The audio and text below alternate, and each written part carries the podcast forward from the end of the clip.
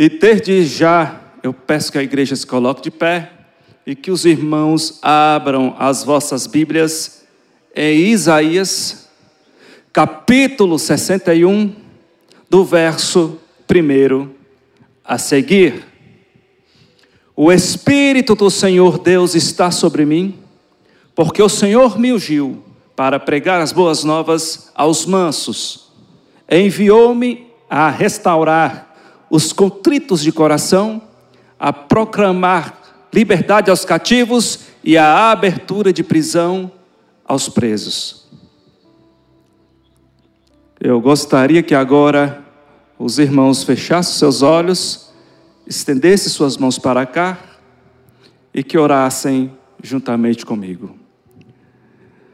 Senhor meu Deus e meu Pai, eu acredito plenamente que o Senhor me ungiu para pregar as boas novas aos aquebrantados de coração. E é por esse motivo que eu entro diante da tua presença para te pedir, mais uma vez, a tua unção. E que as pessoas sintam, através de mim, a tua presença, a tua glória e que através da tua palavra pessoas sejam restauradas. Eu te peço e te agradeço. Os irmãos podem se assentar? E eu vou pedir que vocês prestem bastante atenção na palavra que o Senhor tem para vocês nessa noite. Eu prometo que você bem breve hoje na palavra, porque sabemos que nós temos toda uma programação e não podemos atrasar. A Bíblia diz que devemos fazer tudo com ordem e decência. Mas eu acredito que o tempo que eu tenho é o tempo que Deus vai deixar gravada a sua palavra em cada coração aqui nessa noite. E eu quero começar dizendo uma palavra que talvez você tenha ouvido milhares de vezes. Deus te ama. A palavra é essa. Deus te ama. E Ele tem o melhor para você. Eu vou repetir novamente: Deus te ama. Deus tem o melhor para você. O Pai hoje te chama para se assentar com Ele junto à mesa. Deus tem o melhor para você. E quando eu falo que Deus tem o melhor para você, eu me lembro da história de Mefibosete. Acompanhe comigo a leitura comigo aqui nas Escrituras, por gentileza. 2 Samuel, capítulo 9. Primeiro verso em diante, nos diz assim: Disse Davi: Resta ainda porventura alguém da casa de Saul, para que eu use de bondade para com ele por amor de Jonatas. Eu vou repetir novamente, porque essa palavra de Davi foi tremenda. Resta ainda porventura alguém da casa de Saul, para que eu use de bondade para com ele, por amor de Jonatas? Eu quero deixar claro para vocês que nós não vamos entender o texto, a menos que entendamos o contexto onde o verso se encontra inserido. E ao olharmos para essa pergunta de Davi, nós devemos perguntar também em que momento ela foi formulada.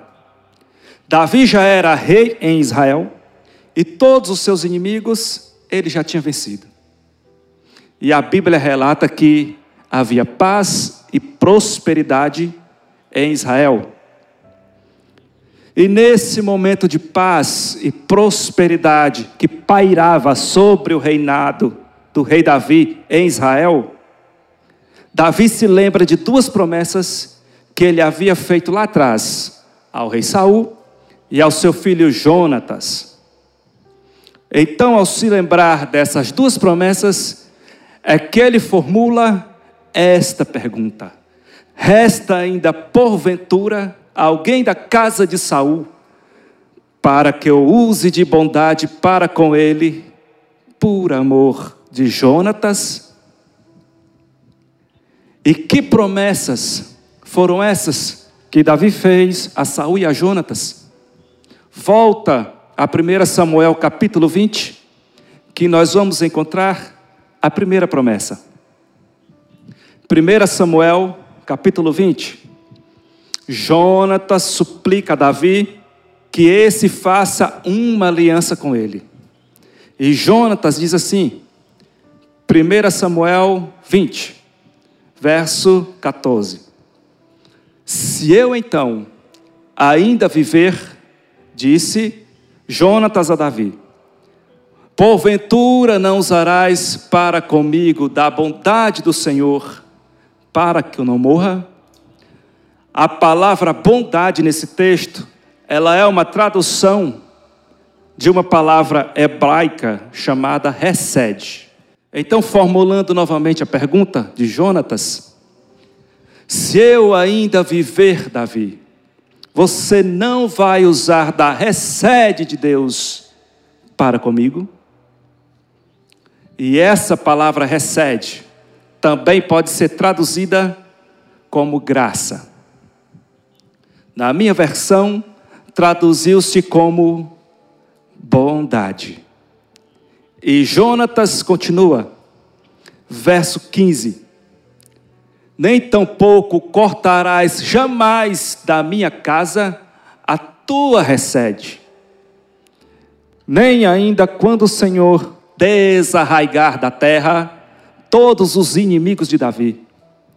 Assim fez Jonatas aliança com a casa de Davi, dizendo: Vingue, Senhor, os inimigos de Davi. E Jonatas fez jurar a Davi de novo, pelo amor que esse lhe tinha. Porque Jonatas amava Davi com amor de irmão, era um amor que vinha da alma, um amor sincero. A amizade, a amizade de Jonatas com Davi era algo, era algo tremendo talvez seja a amizade mais forte e mais bonita que a Bíblia nos relata. Só para vocês terem uma ideia, Jonatas, por várias vezes, livrou Davi das mãos do rei Saul. E sabendo Jonatas que Davi reinaria sobre Israel um dia, então ele faz um pedido. Então Jonatas diz: Um dia, Davi, tu serás rei. E eu te peço que me faça uma promessa. Eu te peço, Davi, que você faça uma aliança comigo. Quando você se tornar rei, você não extermine a minha descendência. E o que fez Davi? Davi jurou. Por que que Jonatas pediu isso a Davi. Porque era de costume dos tempos bíblicos que, que quando um novo, novo rei chegava ao trono, era de costume o novo rei matar toda a descendência do rei anterior, para não sobrar ninguém. Então, sabendo que todos poderiam morrer, Jonatas já fez o seu pedido. Por favor, Davi, não extermine a minha descendência. Agora vamos para 1 Samuel 24. Olha a segunda promessa que Davi fez. A primeira promessa de Davi foi feita a Jonatas. E a segunda promessa foi feita ao pai de Jonatas, ao rei Saul.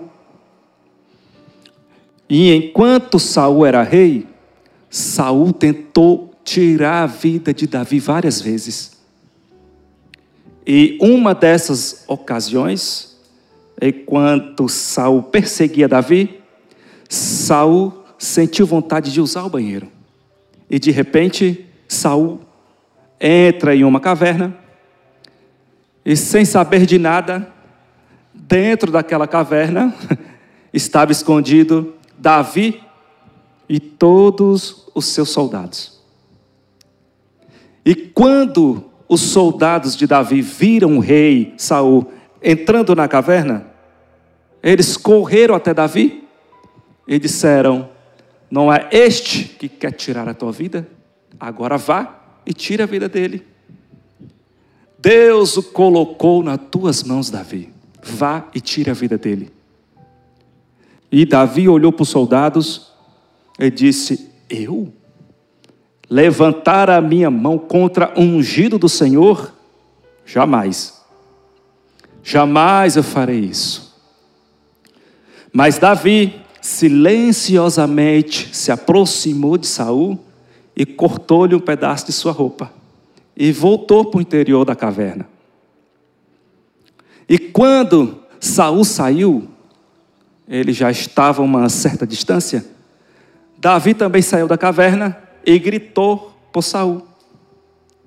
E quando Saul olhou, Davi perguntou: Por que tu me persegues? O que dizem por aí ao meu respeito não é verdade. Eu não quero teu mal. Pare de me perseguir. Quem foi que disse que eu saí para desafiar o rei de Israel? Eu não passo de um cão morto, de uma pulga. Pare de me perseguir. Eu não quero seu mal. E olha o que eu tenho em minhas mãos. E quando Davi mostrou o pedaço da vestimenta do rei de Israel, de Saul, Saul caiu no pranto, chorando. Saul começou a chorar e disse a Davi: Eu vejo, Davi, que tu és mais justo do que eu. Então faça agora, Davi, uma aliança comigo. E olha só o pedido que o rei Saul faz a Davi. 1 Samuel 24, versículo 21. Portanto, jura-me pelo Senhor que não eliminarás a minha descendência, nem desfarás o meu nome da casa de meu pai. Percebe-se que, ao mesmo pedido de Jonatas, não acabe com a minha descendência, porque era um hábito de um rei, de quando chegar ao trono, matar toda a descendência do rei anterior. Agora, no último verso do capítulo, ele diz assim: Então jurou a Davi a Saul, e esse se foi para sua casa. Porém, Davi e seus homens subiram para um lugar seguro. Davi fez a promessa que não exterminaria a casa de Saul, a descendência de Saul. Então o tempo passou e o povo de Israel saiu para mais uma batalha. E quem liderava a batalha era Saul. E de repente, o povo de Israel começou a perder a batalha.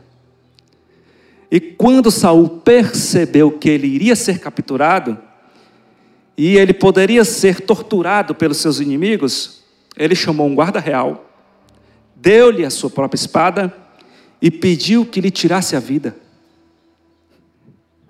Então o guarda olhou para ele e disse: Eu tirar a vida do meu rei? Eu levantar a minha mão contra o ungido do Senhor? Não. Eu estou aqui, Saul, meu rei, é para lhe proteger, não é para lhe tirar a vida. Então Saul, vendo que não tinha outra maneira, pegou a sua própria espada, prendeu em uma pedra e se lançou-se para a morte. E quando o guarda viu aquela situação, ele pensou: eu que vou ficar aqui, vivo? Esperando os meus inimigos se aproximar, me pegar e me torturarem? Não. Vou fazer como o meu rei. Pegou a sua própria espada e tirou-lhe sua própria vida. Só que não sabia o guarda que o rei Saul ainda estava agonizando, não tinha morrido. O rei não tinha morrido. Então apareceu por ali um amalequita e o rei chamou: Ei, vem aqui, me ajude. Eu tentei tirar a minha própria vida e não consegui. Os inimigos se aproximam, me, me ajude aqui a tirar minha vida. Então o amalequita se aproximou e lançou-se o seu corpo contra o corpo do rei, e assim Saul finalmente morreu. Naquela batalha morreram Saul, Jonatas, a família real morreu. Então a notícia chegou lá de Zesdrel, na casa real, e disseram lá no palácio: Ei, Israel está perdendo a batalha. A família real foi dizimada, foi assassinada. Salve-se quem puder. E quando essa notícia foi dada, a babá que cuidava do neto de Saul pegou o menino nos braços e saiu correndo desesperada para tentar esconder a criança. E nisso, naquele alvoroço, a criança de cinco anos cai e quebra os dois pés. E essa criança agora paralítica, então é escondida. E quando Davi adentra no palácio, Davi pergunta: sobrou alguém? O versículo 2 apresenta que alguém sabia do paradeiro dessa criança. Volta lá em 2 Samuel capítulo 9, versículo 2. Havia um servo na casa de Saul, cujo nome era Ziba. Ele servia a Saul e agora serve a Davi. Então Ziba foi chamado. E Davi perguntou: És tu Ziba? Então respondeu Ziba: Sim, Senhor, sou eu teu servo. E disse-lhe o rei: Não há ainda, não há ainda alguém da casa de Saul para que eu use da bondade, da recede de Deus para com ele? Então respondeu Ziba ao rei: Ainda há um, há um filho, filho de Jonatas, mas é aleijado de ambos os pés. Eu consigo perceber na fala de Ziba um pouco de preconceito ele queria dizer mais ou menos assim para o rei: O Senhor está me perguntando se ainda há alguém da casa de Saul vivo, para que o Senhor use de misericórdia para com ele. E eu te digo, ó rei de Israel, que tem um, neto de Saul, filho de Jonatas. Eu acho que ele não combina com o palácio real. O senhor está vendo essas cortinas, esse piso de granito, essa louça, essa mesa, ele não combina com o palácio real, porque ele é aleijado. Eu acredito que era isso que Ziba queria dizer ao rei naquele momento. Mas o rei, sem se importar com tamanho preconceito, perguntou a Ziba: Você sabe onde ele se encontra? Então Ziba, então, então Ziba, como era um cara muito informado, Ziba era um fofoqueiro.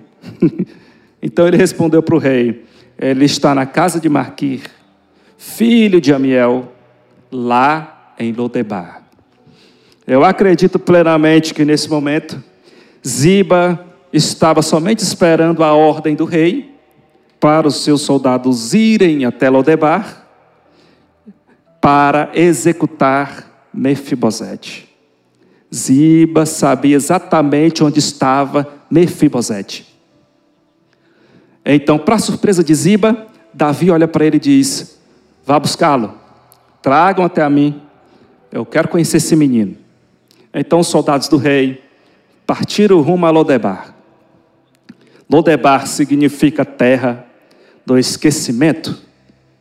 Lodebar significa terra infértil. Lodebar era um lugar onde se escondiam fugitivos de guerra. Lodebar era um lugar onde se reunia a escória da sociedade. Lodebar era um lugar horrível. Era um lugar para onde se levavam os leprosos. E era justamente ali aonde Mefibosete estava escondido. Agora você imagina aí comigo. a situação que Mefibosete passava, além do medo, porque ele temia que o rei Davi o encontrasse e o tirasse a vida. Porque era assim naquele tempo. Quando o rei alcançava o trono, ele tinha que exterminar da face da terra toda a descendência do rei anterior. Então, como Davi tinha chegado ao trono, todos achavam que Davi queria executar o último da casa de Saul, Mefibosete. Então a guarda real entra em Lodebar, e quando vai chegando à casa aonde Mefibosete estava escondido, alguém grita: Ei, se aproxima a guarda real. Mefibosete deve ser com você.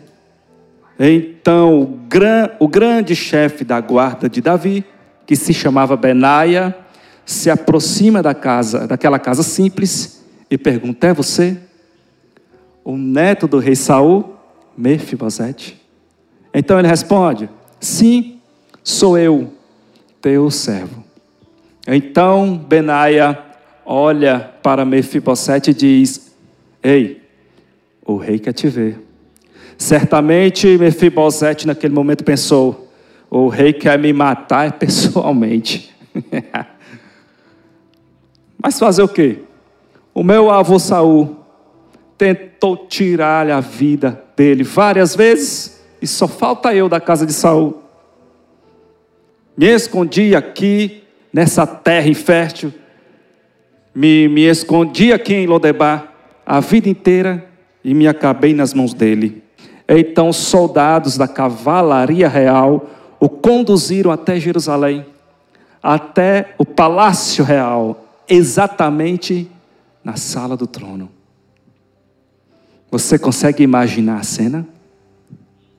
Ali estava Davi, o homem que nunca perdeu uma batalha, o maior rei que o povo de Israel já teve. E se aproxima esse aleijado, todo suado, todo empoeirado, com dificuldades. E o rei olha para ele e pergunta: É você? o Mefibosete, o último da casa de Saul? E ele responde: Sim, sou eu. E naquele momento, a única coisa que Mefibosete esperava era a morte.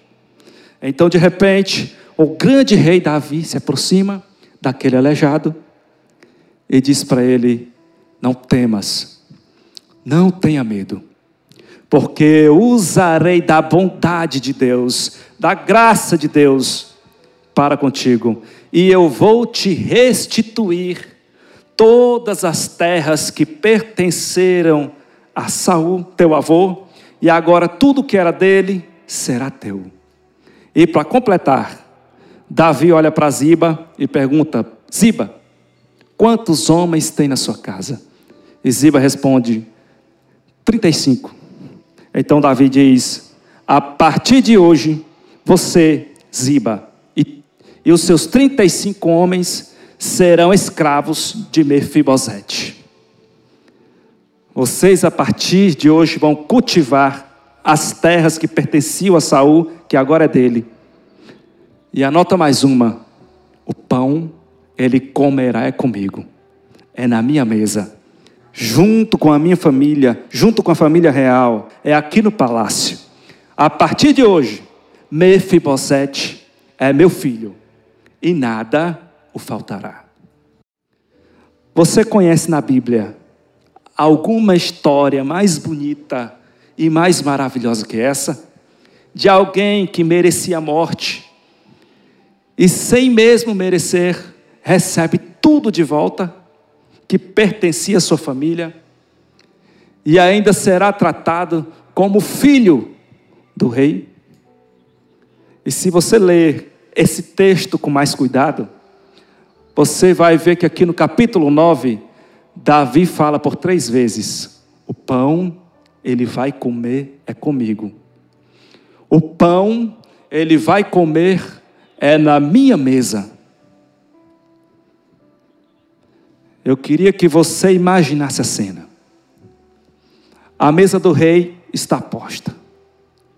E de repente começa a chegar os seus filhos. Chega o primeiro. E olha só quem era o primeiro. o homem mais sábio do mundo, Salomão. A Bíblia diz que nem antes e nem depois haverá homem mais sábio que ele. E logo depois entra o Miss Universo. A Bíblia diz, nos relata, que não existiu na face do planeta homem mais bonito que Absalão. Das plantas dos pés ao topo da cabeça, a Bíblia diz que Absalão não tinha um defeito. Davi tinha 17 filhos. Eu, eu queria ter mais tempo aqui para a gente poder discorrer mais sobre essa história, mas o tempo é curto. Mas, além dos 17 filhos de Davi, também se assentavam à mesa os seus valentes, que eram conhecidos como os valentes de Davi. No caso, eram 37. E a Bíblia menciona o nome de cada um deles. Um deles, em uma certa feita, estava guerreando e de repente o exército começou a ser des desbaratinado. Eles começaram a perder a batalha. E na ocasião, ele se viu sozinho, não tinha ninguém para ajudá-lo. Então ele agarrou a espada e gritou bem alto: Eu lutarei, é pelo Senhor dos exércitos e por Davi. E nesse dia, sozinho, esse guerreiro matou 800 homens. E quando chegou no final do dia, ele tinha agarrado a espada com tanta força que, quando foram tirar a espada da mão dele, a espada tinha entranhado com a carne dele. Era esse tipo de homem leal que se, assenta, se à mesa de Davi. Agora chega mais três valentes. E eu vou te contar a história desses três valentes. Em uma certa feita, eles estavam próximo ao rei Davi e Davi mencionou a si mesmo: Eu estou com tanta sede, mas eu não queria beber desta água. Eu queria beber daquela água lá do poço de Belém, porque aquela água ela tem um sabor diferente. Ela parece que é mais gostosa. Ela tem um pH diferente. E esses três guerreiros escutaram Davi mencionando. Então um dos guerreiros disse: Ó, oh, o rei está com sede. Vamos lá no poço buscar a água que ele quer. E um deles respondeu: Você esqueceu que na beira daquele poço, daquele poço está acampado os filisteus, os nossos inimigos? Então o outro respondeu: E daí? E eles foram lá, entraram no acampamento filisteu, mataram todo mundo. Alguns que não morreram foi porque fugiram tiraram a água, a água do poço e trouxeram para o rei. Então, quando eles chegaram diante do rei com aquela água, um deles disse: Está aqui, rei, trouxemos a água que você queria. Davi, que água é essa? É aquela água lá do poço de Belém. Você mencionou que queria beber essa água porque ela tinha um gosto diferente. Então Davi perguntou: na beira daquele poço, daquele poço, não estava lotado de inimigos? Não havia um acampamento filisteu na beira daquele poço? Como vocês conseguiram trazer essa água? Um deles respondeu: Ah, Davi, nós entramos no acampamento filisteu, matamos todo mundo, quem não quis morrer fugiu, tiramos a água e trouxemos para você, Davi. E vocês sabem o que o rei Davi fez? O rei pegou a água e simplesmente jogou no chão. E disse: Eu beber dessa água? Jamais. Mas eu louvo a Deus por ter homens leais ao meu lado, como vocês. Era esse tipo de homem que se assentavam à mesa juntamente com Davi. E de repente, quando a mesa já estava posta, já estava todo mundo sentado nos seus devidos lugares, um dos filhos de Davi tentou pegar um pedaço de pão. E Davi, psiu, e, peraí, Nem todos estão à mesa, ainda falta um. E de repente, os filhos de Davi começaram a olhar um para o outro e se perguntarem: quem é que está faltando? Está todo mundo aqui? Então Davi olha para aquela mesa e diz: está faltando Mefibosete. E ficou todo mundo em silêncio. E diante daquele silêncio, eles começaram a escutar barulhos de muletas, de muletas se aproximando. E de repente aparece Mefibosete. E ele caminha até ao lado do rei.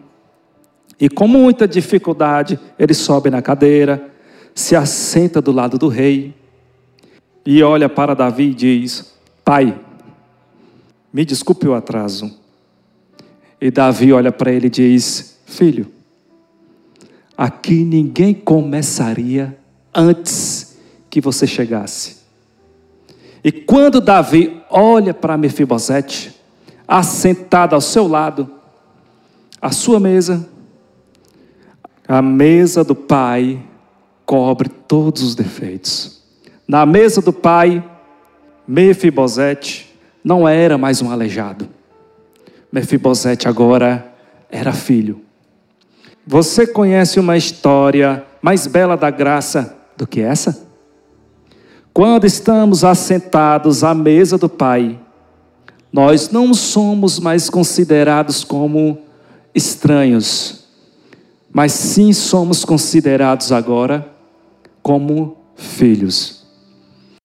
E eu te faço um convite aqui nessa noite. Você quer se assentar junto à mesa do Pai? E o primeiro recado que eu quero te dizer é que Deus ama você. O Pai é apaixonado por você. Não existe ninguém em cima desse planeta Terra que ame mais você do que Deus. Deus ama você. Amor de pai e amor de mãe é algo tremendo. Mas a Bíblia diz que um pai e uma mãe pode vir a desamparar seu filho, um filho, sua filha. Me responda como uma mãe pode desamparar o seu filho, um ser que ela gerou ali dentro do seu próprio ventre. Pois acredite que tem mãe que faz isso, e que tem pai que também faz isso. Acredite. Mas o que eu quero te dizer é que você pode não ter amor de pai, nem amor de mãe, mas você tem um amor maior, que é o amor de Deus. Então esse amor de Deus, ele é incomparável. Ele é incomparável. Então ainda que minha mãe me desampare e que meu pai me desampare. A Bíblia diz que todavia o Senhor me acolherá. Por mais que você seja rejeitado por pai, por mãe, por amigos, pela sociedade, por todos.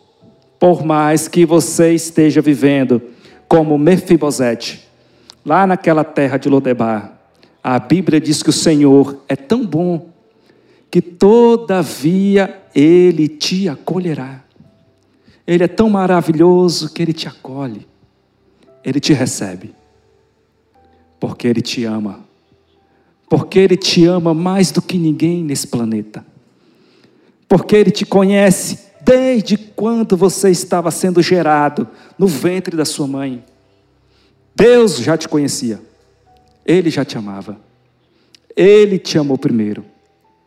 E você não tem noção de quão valiosa é a tua vida, a tua alma para Deus. Você não tem noção. Então escute algo que eu tenho para te dizer.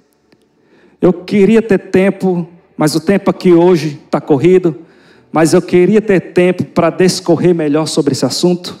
Mas a Bíblia diz que ninguém tem maior amor do que este de dar a alguém a sua própria vida a favor de seus amigos. Aí você me pergunta, mas ninguém era amigo? Mas que amigos? Aí Jesus veio e começou a fazer amigos. Ele começou a fazer discípulos ele começou a trabalhar com aquelas pessoas. Ele começou a trazer aquelas, aquelas pessoas para perto de si ele começou a resgatar. Entende? E eu te pergunto agora: qual é o bem mais precioso que um ser humano tem? É carro? É casa? É o status? É dinheiro? Não, nada disso. O bem mais precioso que o ser humano tem é a sua vida. É a sua vida. A vida é o bem mais precioso que o ser humano tem. Não é, não é bens materiais, não é ouro, não é, não é prata, não é carro, não é casa. Não é nada disso. Mas eu tenho uma coisa para te dizer aqui, não é para te assustar, mas é para te alertar. Satanás tem sede na tua vida. Satanás tem sede na, na vida do homem, na alma do homem, para destruir, para destroçar, para acabar. Satanás, ele quer o bem mais precioso do homem. Você sabe que o crime mais hediondo, considerado no Talmud, que é o livro de sabedoria mais importante considerado pelo povo de Israel, o livro de Talmud, é o livro de sabedoria, filosofia e de inteligência do povo de Israel. É um livro maravilhoso. É um dos livros mais importantes do povo de Israel. E ele diz que o crime mais hediondo é o crime contra a vida. Por isso esse crime é terrível. Imagina uma pessoa tirar a vida de outra pessoa. Isso é terrível. Meu Deus, isso é terrível. Se tirou um bem material, beleza, levou. Mas se tirou a vida, tirou o bem mais precioso do homem, de uma pessoa. Então Satanás ele tem sede na vida do homem, no bem mais precioso do homem. A Bíblia diz que o ladrão veio para matar, roubar e destruir. Pode ter certeza que por trás de cada assassinato, por trás de cada brutalidade, por trás de cada violência, por trás está as mãos de Leviatã, as mãos de Satanás.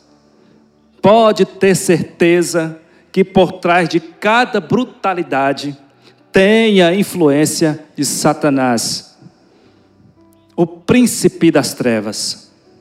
Pode ter certeza absoluta que no meio de cada insanidade tem o dedo podre de Lúcifer. Mas eu tenho uma coisa boa para falar para você aqui. Ó, oh, preste atenção.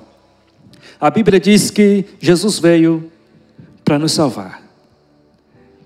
E a Bíblia diz que Jesus derramou o seu sangue na cruz do Calvário por mim e por você, para nos livrar das garras de Satanás, para nos salvar, para nos purificar.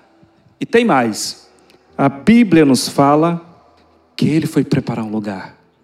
Esse lugar que a Bíblia, que a Bíblia nos diz, que a Bíblia nos fala, fica em Apocalipse 21. Lá está escrito que as ruas são de ouro e os muros de cristais a Bíblia também diz que, que nós vamos poder adorá-lo em espírito e em verdade. Vamos estar diante de Sua presença. E isso você só vai poder alcançar se você aceitar, se assentar ao lado, na mesa, junto ao Pai. E hoje, Jesus está fazendo como Davi fez com Mefibosete. Está te chamando para se assentar com ele junto à mesa. E quem está sentado junto ao Pai não é mais considerado como estranho. A Bíblia diz que Jesus veio para buscar e salvar o que se havia perdido. Mas o diabo veio para matar, roubar e destruir. Jesus veio para salvar. Mas Jesus veio, mas o diabo veio para matar. Mas então a Bíblia é muito clara quando ela nos mostra que a vida é o bem mais precioso que o ser humano pode ter. Jesus chegou a dizer que a vida de um homem não consiste na abundância dos bens que ele possua. Por mais bens que você possua, a sua vida não consiste nisso. Isso não é tudo. Você nunca pode perder o seu foco espiritual, nunca. Mas eu quero aqui repetir uma palavra de Jesus para você, que está lá em Marcos, capítulo 8, versículo 36. Pois do que adianta o homem ganhar o mundo todo e perder a sua alma? Por isso insisto em dizer que a vida de um homem não consiste na abundância de bens que ele possua. O que aproveitará o homem se ganhar o mundo todo e perder a sua alma? Mateus 16, capítulo 26. O que dará o homem em troca da sua alma? Quando as pessoas dizem, aproveite a vida. Aproveite a vida, meu amigo. Que vida? Agora me responda: como é que uma pessoa pode aproveitar a vida nas drogas, na bebedice, na prostituição? Como? Parece um contrassenso. Como é que a pessoa aproveita a vida nas drogas? Que só destrói, que só maltrata, que leva a vida da pessoa para o abismo, para o fundo do poço? Me responda: que aproveitamento é esse? Que aproveitamento é esse? Isso é maligno. Isso é cegueira. Como é que a pessoa aproveita a vida praticando a prostituição, a bebedeira, o adultério? Me diga. Como é que a pessoa tem coragem de dizer que está aproveitando a vida desse jeito?